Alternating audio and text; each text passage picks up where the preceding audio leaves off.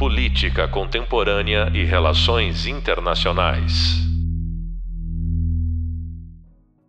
Olá, bem-vindos ao podcast da disciplina Economia Internacional. Sou o professor Vinícius Guilherme Rodrigues Vieira e no podcast de hoje vamos falar sobre a reorganização das cadeias globais de valor. Vamos começar discutindo o que são as cadeias globais de valor. Depois, vou passar alguns exemplos desse método de articulação da produção que envolve indústrias, unidades em diversos países. Posteriormente, vamos abordar como a Covid trouxe problemas a essas cadeias e discutir como que hoje, em meio a essa onda mais nacionalista, inclusive por parte dos Estados Unidos, que foram os grandes propulsores da globalização, sem a qual as cadeias não existiriam, como que os Estados Unidos estão buscando rearticular essas cadeias em função da disputa econômica, mas também política com a China e também a Rússia. Vamos começar? Em primeiro lugar, cabe a definição do que são essas cadeias globais de valor. Seriam justamente a conexão de diversas unidades produtivas sem as quais nós não teríamos agregação de valor. E a agregação de valor é o que é a produção, converter uma matéria-prima ou diversas matérias-primas num produto final ao consumidor. Produto esse que é importante ressaltar, não é apenas físico, um bem, mas pode ser um serviço, como por exemplo este curso aqui que vocês estão é, assistindo, estão ouvindo é, o curso é, EAD, o curso à distância. Então nós temos aqui sempre um processo de transformação. A grande questão que diferencia a era da globalização de eras anteriores é que essas cadeias se tornaram verdadeiramente globais. Para ilustrar esse processo, vamos pegar o período pós-Segunda Guerra Mundial, em que, por exemplo, várias indústrias automobilísticas se instalaram no nosso país, no Brasil. Essas indústrias vinham para cá com capital europeu, com capital americano e criavam toda uma série de subindústrias ao seu redor. Para fazer um carro, por exemplo, não basta ter ali o chassi, não basta ter a lataria, o motor. É necessário ter um banco, ter um volante. Esses produtos geralmente são feitos por indústrias que não aquela que tem a marca do carro, que dá a marca a um determinado veículo. Período ali pós Segunda Guerra até os anos 70, a tendência é que parte dessa produção, em grande parte, fosse feita no próprio local de finalização do produto. Então, novamente no exemplo da indústria automobilística, temos aqui no antigo ABC Paulista, formado pelas cidades de Santo André, São Bernardo do Campo e São Caetano do Sul, indústrias automobilísticas que eram supridas, tinham ali o suprimento de fábricas de pneus, de rodas, de acessórios automotivos. A partir dos anos 70, temos em escala global uma nova revolução industrial. É a chamada Terceira Revolução Industrial. O que ela quer dizer, essa Terceira Revolução Industrial? Ora, se lá no começo do século XIX, fim do século XVIII, tivemos a Revolução Industrial Primeira, com a melhoria na produtividade com indústrias a vapor, fundamentadas no carvão e, sobretudo, bens de produção para consumo, particularmente indústria têxtil. Na segunda revolução industrial, na transição do século XIX para o século XX, tivemos os combustíveis fósseis, o petróleo, principalmente, como grande força motriz, além das indústrias pesadas, indústrias geralmente de bens de capital, como por exemplo usinas de aço, indústrias de grande porte que deram margem ali à industrialização que sobreviveu durante boa parte do século XX. Nós temos também no século XX, aí nos anos 70, essa terceira revolução industrial que é fundamentada nos transportes, nas comunicações e uma área aqui que não nos interessa muito neste podcast, pelo menos, que é o aperfeiçoamento da indústria química. Ou seja, temos ali a possibilidade de acelerar os transportes, reduzindo, na prática, o tamanho do mundo. Ou seja, antes, se o produto era feito na Ásia, ele demoraria muito mais tempo para chegar ao consumo na Europa ou nos Estados Unidos do que passou a ser o caso a partir dos anos 70, com aviões mais rápidos, navios mais rápidos, mas mais do que talvez o transporte, porque o transporte já passava ali por uma revolução, pelo menos desde é, do surgimento da aviação comercial, da aviação de carga ali paralelamente ao desenvolvimento da aviação militar, que ganha força já na Primeira Guerra Mundial. Nós temos a revolução nas comunicações, via o que? Via satélites artificiais.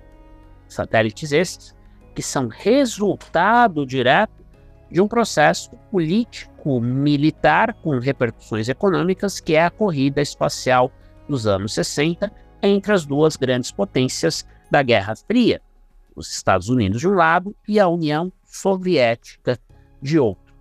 Então, comunicar-se com diversas partes do mundo torna-se um processo quase que instantâneo e não um processo de dias, de horas, dias na época em que dependíamos da comunicação de cartas, o emprego de cartas, ou seja, na comunicação via, por exemplo, Telegram, que se tornou ali um grande meio empregado inclusive com a ajuda de cabos submarinos que conectavam o centro do sistema capitalista na Europa é com o restante do mundo, inclusive o próprio Brasil, e a transmissão que de mensagens via código Morse.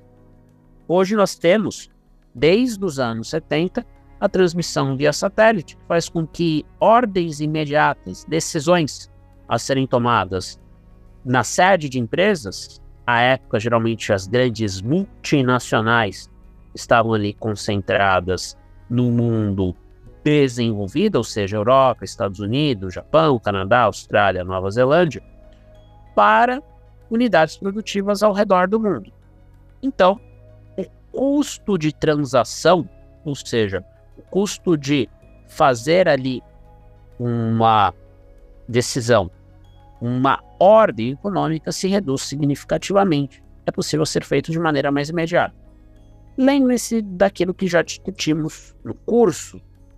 Capital busca sempre menores custos. Boa parte dos custos referem-se ao que? A mão de obra. Mão de obra barata, porém relativamente qualificada, é, portanto, útil para que o capital possa se expandir ao redor do globo. Ou seja, havendo possibilidade de comunicação imediata, temos, portanto, mais chances de que áreas com trabalhadores qualificados, mas distantes dos mercados consumidores tradicionais, ou seja, Europa e Estados Unidos, além do Japão, possam receber unidades produtivas. É diferente daquelas fábricas de automóveis que vieram para o Brasil, como já falei para vocês, que focavam que o mercado doméstico.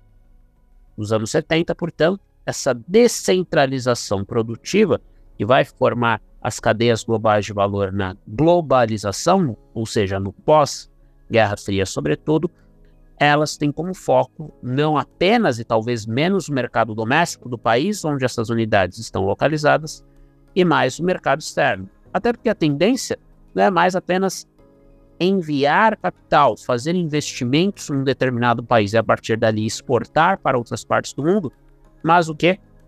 Espalhar em diversas partes do globo em países ricos, países pobres, conforme os custos de produção e as possibilidades de retorno para o capital, localizar em países distintos, localidades distintas do mundo, processos produtivos diferentes. Então, por exemplo, hoje, as indústrias de automóveis, que estão inseridas, como todas as indústrias contemporâneas, em cadeias globais de valor, elas não mais precisam que um volante, uma roda, um pneu sejam feitos ao lado da fábrica do próprio automóvel, onde um veículo é montado sobre um chassi. Essas produções podem ser feitas em locais distantes, e simplesmente serem enviados via navio ou até mesmo avião para o local onde haverá aquilo que se diz em inglês assemblage, ou seja, a montagem final do produto. Isso reduz os custos de produção, reduz, portanto, também o custo final ao consumidor. Mas para não apenas falarmos de automóveis, pensem na produção de outros produtos que são inclusive muito apreciados, uh, pelo menos por aqueles que gostam de um bom doce. Pensem, por exemplo, na produção de creme de avelã. Geralmente, vai um pouquinho de chocolate nesse tipo de creme. Vão ali frutos, vão ali alguns condimentos. As matérias-primas desses produtos, como por exemplo o cacau, no caso do chocolate, elas crescem em regiões tropicais, como o Brasil, a República Democrática do Congo, que fica mais ou menos na mesma latitude em que a Bahia, que é um estado brasileiro, onde há grandes plantações de cacau. Nós temos, portanto, o polo de produção da matéria-prima, de extração, de cultivo, muito distante das fábricas. Um bom creme de avelã também depende da produção de leite. Mas nem todo grande produtor de leite, como por exemplo o Uruguai, tem ali mão de obra suficientemente barata para receber uma unidade industrial. Então, por exemplo, no caso do Brasil, há casos de fábricas de creme de avelã que estão no Brasil, mas não perto da fronteira com o Uruguai, estão aqui perto do que do mercado consumidor para esse tipo de produto. No Brasil, ou seja, o Sudeste, onde a renda média é mais elevada do que no restante do país, em particular no estado de São Paulo, por razões históricas, e também está perto do que de portos para exportar os excedentes dessa produção. Então, o leite pode vir do Uruguai, e isso é facilitado o quê? Por acordos comerciais. Nesse caso, o Brasil tem um acordo comercial com o Uruguai, não apenas com o Uruguai, mas do qual o Brasil e o Uruguai fazem parte, que é o quê? O Mercosul. E como veremos no podcast 4, é um tipo de união aduaneira, também como vimos aí no vídeo 2. Portanto, nós temos aqui, no caso da produção de creme de avelã, um caso de cadeia de valor, em que o leite vem de outro país, a produção de cacau vem do Brasil, mesmo. A industrialização pode ser feita no Brasil, mas parte desse cacau também pode ser exportado para unidades produtivas na França, na Itália, mas também outros processos, não propriamente de produção do produto, mas de agregação de valor, são feitos em outros locais. Por exemplo, algumas empresas, aqui no caso da América Latina, têm as suas unidades de marketing, de promoção, inclusive nas redes sociais, na internet, não no grande mercado consumidor latino-americano, que é o Brasil, mas, por exemplo, na Colômbia, em Bogotá, na cidade do México, até mesmo Buenos Aires, tem ali é, indústrias, escritórios que não existem aqui no Brasil. Então, essa descentralização produtiva, espalhar, portanto, produção em outras partes, diversas partes do mundo, é um processo que foi possibilitado por essa revolução tecnológica que ganha força esse processo no pós-Guerra Fria, à medida em que mercados que antes não podiam ser explorados por conta do conflito ideológico militar entre Estados Unidos e União Soviética passam a ser explorados. Um exemplo de país que se integrou muito em várias cadeias de produção, não tanto essa cadeia alimentar, mas, por exemplo, a cadeia de têxteis e até mesmo de produtos eletrônicos, é a pro Vietnã.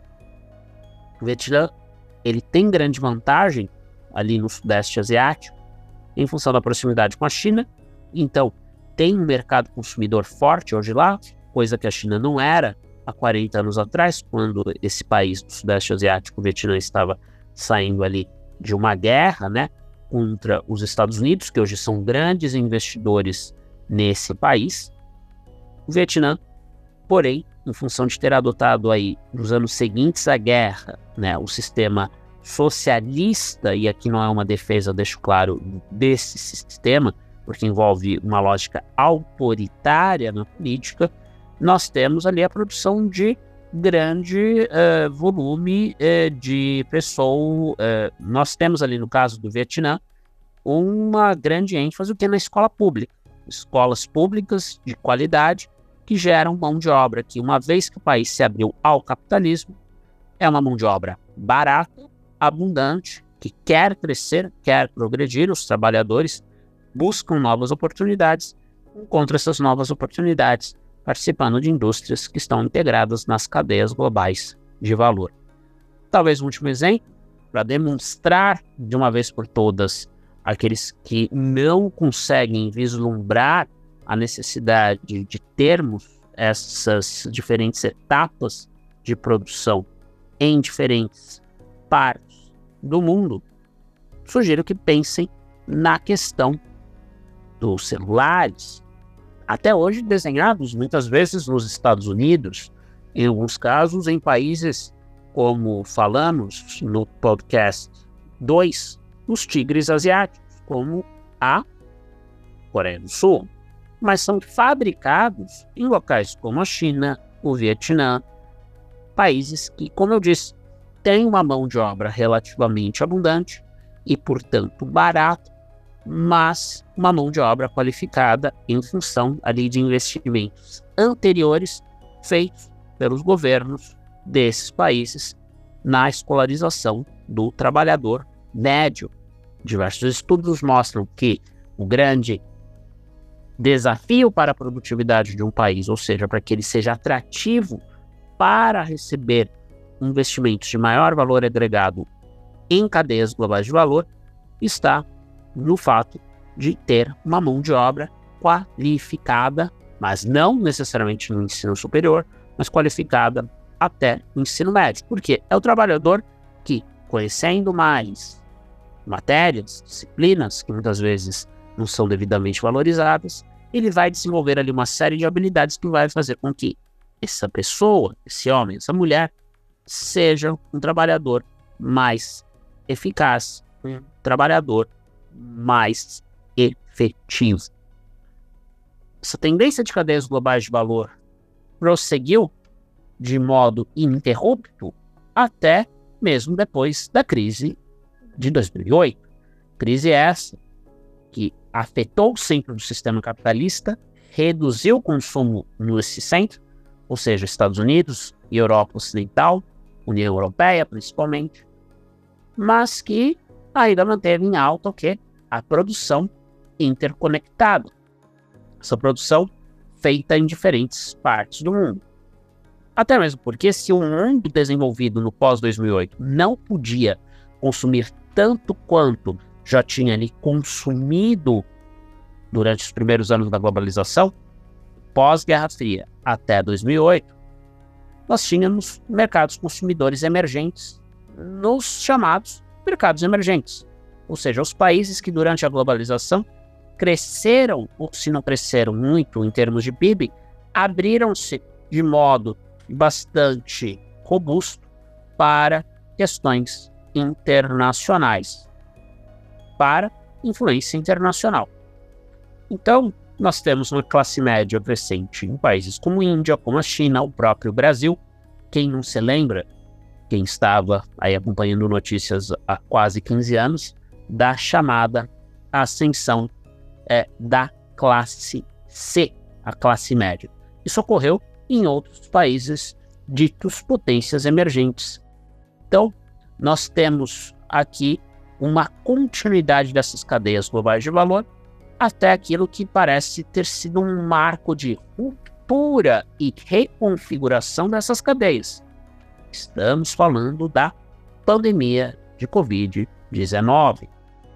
Ou seja, nós temos ali na Covid-19 um exemplo de como é arriscado separar etapas de produção em localidades distintas, ainda que haja a segurança jurídica trazida pelos acordos bilaterais ou acordos regionais ou até mesmo os acordos no âmbito da OMC, Organização Mundial do Comércio, que é o foco principal da nossa videoaula correspondente, o vídeo 2 aqui do nosso curso. No caso da Covid, por que, que houve essa ruptura? Havia, em primeiro lugar, o temor de que navios, tripulações pudessem levar o vírus de uma parte para outra parte do mundo, que de fato acabou acontecendo. As melhores evidências indicam que o vírus que apareceu na China passou para a Europa pelo Oriente Médio e chegou à Europa pela Itália. Interessantemente, a mesma rota lá no século XIII da peste bubônica, que dizimou boa parte da população europeia na baixa Idade Média, nós tivemos ali um processo muito similar àquilo que tinha acontecido há quase 800, 700 anos atrás.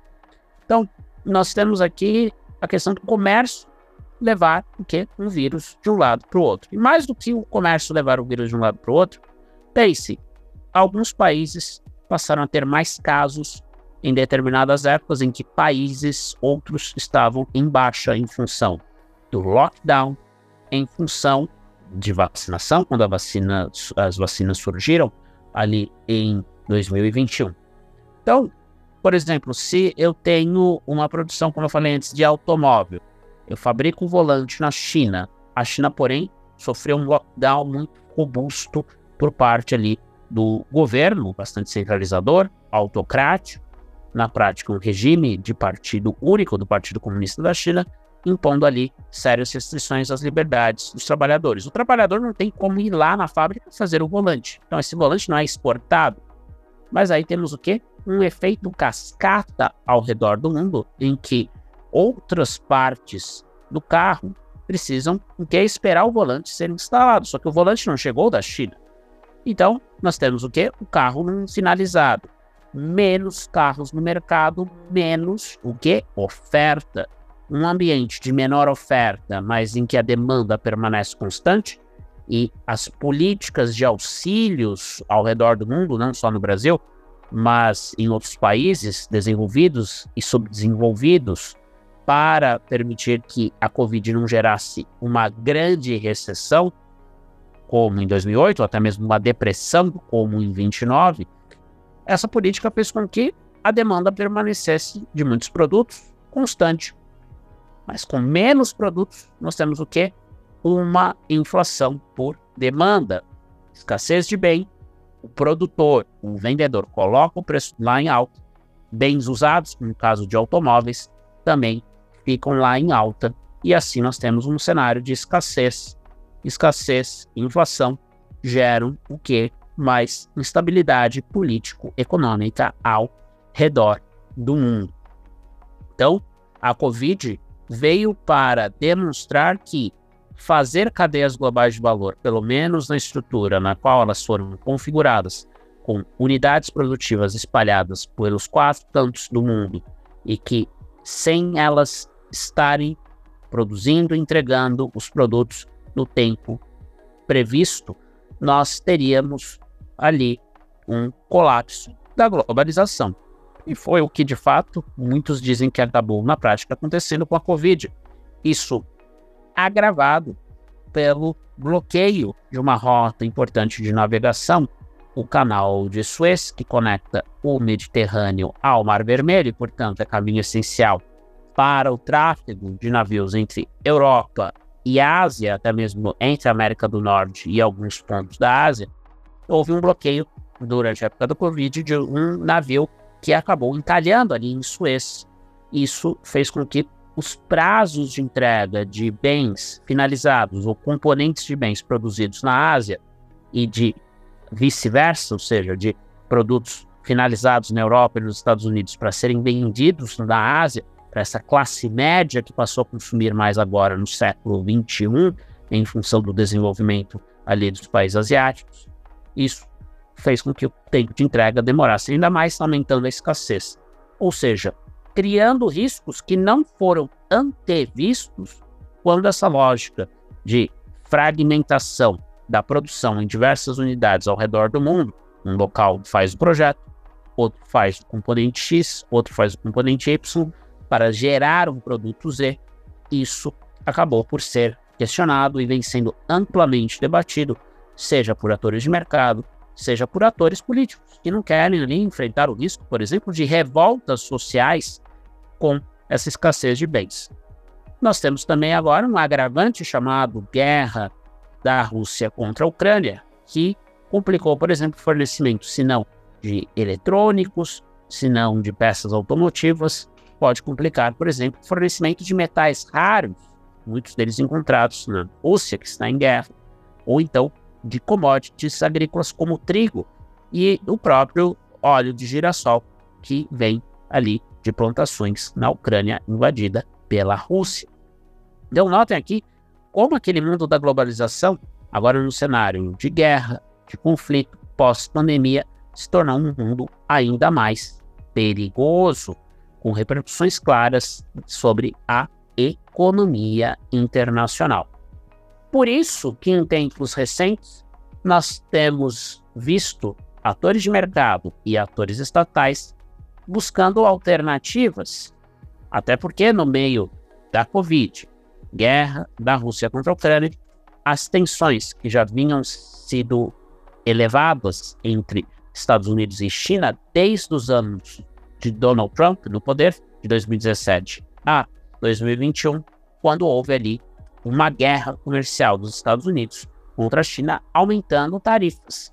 Isso já tinha contribuído para a instabilidade de muitas cadeias de valor, com a migração de investimentos chineses, por exemplo, para o Vietnã e outras partes do Sudeste Asiático, de modo a continuar a exportar produtos que antes eram feitos na China, mas passaram a ser feitos nesses outros países, para os Estados Unidos, que tinham imposto tarifas comerciais mais elevadas à China.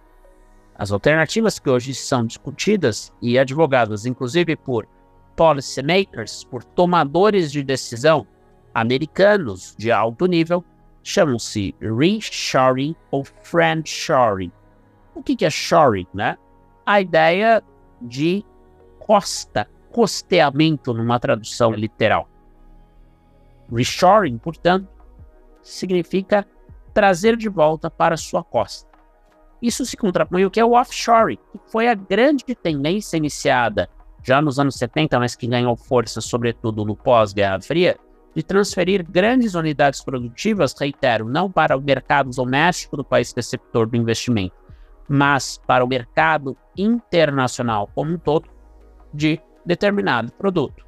Então, o offshoring foi o que, por exemplo, levou grandes volumes de investimento e aumentou o comércio exterior, não só dos tigres asiáticos, conforme explicado no podcast 1 anterior, perdão, conforme explicado no podcast 2 anterior a este, mas também nós tivemos ali esse processo de offshore eh, beneficiando economias europeias, economias latino-americanas, até mesmo economias africanas, por mais que a África seja sempre ali, infelizmente, do ponto de vista do capitalismo internacional, o continente esquecido, que é visto até hoje como apenas fornecedor de é, mão de obra barata, de matérias-primas. Então, o que, que os Estados Unidos, em particular, querem com isso que hoje é oposto ao offshoring? É o reshoring ou chamado de friendshoring. Ora, se há uma animosidade política com a China e o medo de que grandes distâncias não sejam percorríveis caso tenhamos uma nova pandemia, conflitos armados, o chamado crescente risco geopolítico se concretize de fato, a saída seria, portanto, fazer investimentos que hoje estão presentes, direcionados à produção na China, no Vietnã e países mais distantes da Europa e dos Estados Unidos, fazer o quê? Esses investimentos em casa, ou seja, no próprio território americano, no território da União Europeia, ou então, como o nome friendshoring sugere, em países amigos. Países que dificilmente vão entrar em disputa político-econômica e, sobretudo, político-militar com os Estados Unidos, com a União Europeia. E é uma base toda para que esse reshoring, friendshoring seja desenvolvido, porque, paralelamente ao declínio, como vimos no vídeo 2 da OMC, o declínio fez com que a OMC não prosseguisse no ritmo de liberalização esperado após sua fundação em 95, os Estados Unidos estabeleceram acordos bilaterais com nações amigas. Essas nações incluem Marrocos, que não está tão distante dos Estados Unidos, é só cruzar o Atlântico Norte, que hoje virou, antes mesmo ali da Covid, já era e tende a virar um grande hub, ou seja, um grande centro manufatureiro de exportações de bens de consumo, como têxteis, por exemplo, para o mercado americano. Então, antes, aquele boné, aquele tênis de uma marca famosa que era feito lá na Ásia, pode passar a ser feito justamente num país aliado ou dentro ali do próprio território americano. Então, essas alternativas tendem a não romper com as cadeias globais de valor, mas a reconfigurá-las, trazendo investimentos para países aliados. Isso, porém, é muito arriscado do ponto de vista de um dos grandes pressupostos do liberalismo. O liberalismo, como ideia que organiza mercados, que foi o tema do nosso podcast 2, ele acaba por reduzir os estímulos à guerra, ao conflito armado. Por quê? Por que, que eu, o país A, entraria em guerra com o país B se eu comercializo e importo boa parte daquilo que os meus consumidores no país A precisam ali consumir, precisam adquirir, ainda que não sejam bens de extrema necessidade, como é o caso que dos chamados bens inelásticos, ou seja, aqueles bens cuja demanda não varia ou raramente varia, como é o caso de produtos alimentícios. Mas pensem, será que hoje os países querem aumentar custos de produção de bens como celulares, computadores, que geram empregos, oportunidades de lazer, dos quais aí boa parte de nós, se não todos nós, acabamos por depender em várias esferas da vida? Então, essas alternativas como reshoring e friendshoring podem ser benéficas do ponto de vista da segurança do suprimento de produtos essenciais no pós-Covid, mas ao mesmo tempo podem gerar o que, incentivos para que países de fora do Ocidente entrem em conflito com os Estados Unidos e a Europa, ou que a própria Europa, os Estados Unidos, entrem em conflito com esses países, como China e Rússia, em função da ausência de laços comerciais significativos. Uma demonstração de como a redução de laços comerciais pode aumentar a animosidade entre países por tabela, a redução e reconfiguração da extensão das cadeias de valor pode gerar o mesmo efeito, está no fato de que a Rússia, por exemplo, nos 10 anos anteriores à invasão da Ucrânia, começou o que? A focar muito mais nas transações com a China, importando da China bens que, por exemplo, antes eram importados da Alemanha com menor dependência da Alemanha, com menos integração econômica com a Alemanha, seja por cadeias de valor, seja apenas ali no consumo final, que no fundo é o ponto final de uma cadeia de valor, o consumo, nós passamos a ter a Rússia gerando mais incentivos para que ela mesma colocasse-se contra o que? O Ocidente. E o Ocidente deixou claro desde o começo, Estados Unidos, União Europeia, mas também Japão, Austrália, Nova Zelândia, tinha deixado claro que não tolerariam ali, não deixariam a Ucrânia a sua própria sorte. Dariam ali apoio a esse país para se defender de agressões, ameaças externas. Então, já aqui nos encaminhando para a conclusão desse podcast, é importante que vocês tenham em mente os seguintes pontos: revolução tecnológica, terceira revolução industrial dos anos 70, o que fundamenta, do ponto de vista técnico, configuração dessas cadeias globais de valor, elas são estruturadas em torno de fatores que já tínhamos discutido, principalmente a busca por menores custos de produção, mais eficiência, e isso é atingido durante a era da globalização, persiste mesmo durante o pós-2008, que muitos têm chamado como era de slow balization, slow devagar, balization, né, um resquício ali de globalização, ou seja, uma globalização lenta, como seria aquela que estaria ocorrendo desde o fim dos anos 2000, com a crise de 2008, uma estagnação nesse processo, mas talvez uma reversão desde a Covid.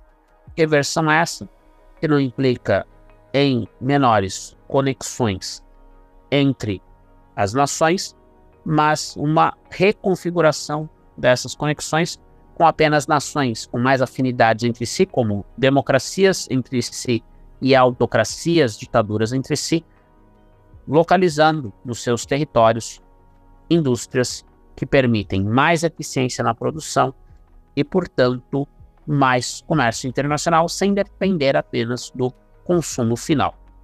Uma razão pela qual talvez esse reshoring, friendshoring não gere necessariamente zonas exclusivas, como eu costumo dizer, uma esfera euroatlântica centralizada no Ocidente, Europa, Estados Unidos, sobretudo, e outra esfera euroasiática centralizada na China, mas com participação significativa militar em termos de provisão de produtos primários da Rússia, uma razão pela qual não necessariamente esses dois lados vão se tornar incomunicáveis entre si está no fato de que há uma série de acordos comerciais que atrelam países chamados estados pivô, ou seja, que não são aliados nem dos Estados Unidos nem da China, né, mas que têm ali um poder de barganha forte com ambos os lados, mas é, que tem algum acordo, não só comercial, mas inclusive aqueles acordos chamados amplos de cooperação econômica que envolvem não apenas regras sobre comércio, regras sobre tarifas, mas buscam, sobretudo, o que? Uma espécie de harmonização regulatória. Isso pode gerar incentivos para que as cadeias não sejam reconfiguradas de qualquer forma, sigam as tendências anteriores da grande era da globalização, que, se por um lado parece ter chegado ao fim, não necessariamente está abrindo caminho uma desglobalização, mas seria aquilo que, inclusive, foi discutido no podcast 1, uma globalização, porém por outros meios, muito mais regionalizada, muito mais talvez ali com parceiros seletos e específicos. E vamos no próximo podcast, que terá a participação do professor de Economia Política Internacional Laerte Apolinário Júnior, da Pontifícia Universidade Católica de São Paulo.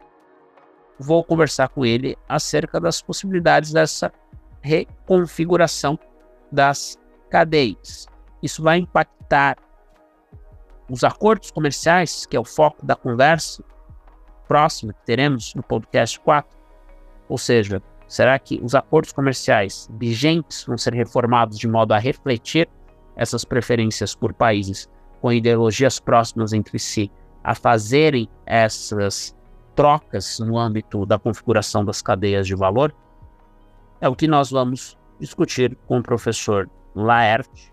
Então, nós temos aqui a introdução a essa questão explorada no vídeo 2, que é comércio internacional, como o comércio internacional está configurado, sobretudo no micronível, no nível das empresas, mas como esse micronível depende de grandes acordos entre as nações, como os Estados Unidos estão mostrando ao falar de friendshoring. É muito melhor que uma empresa tenha negócios num país verdadeiramente aliado do que num país que se está ano após ano, mês após mês, dia após dia, sob a percepção dos Estados Unidos, o inimigo desse país é a China, que hoje é o parceiro comercial número um da maior parte dos países do mundo, sem qualquer acordo comercial com boa parte deles. É importante frisar. O que nos leva a questionar, como nós faremos no podcast 4, a eficácia desses acordos. Antes, porém, de passarem para o próximo podcast, mantenham as leituras obrigatórias em dia. Muito obrigado, até a próxima. Política Contemporânea e Relações Internacionais.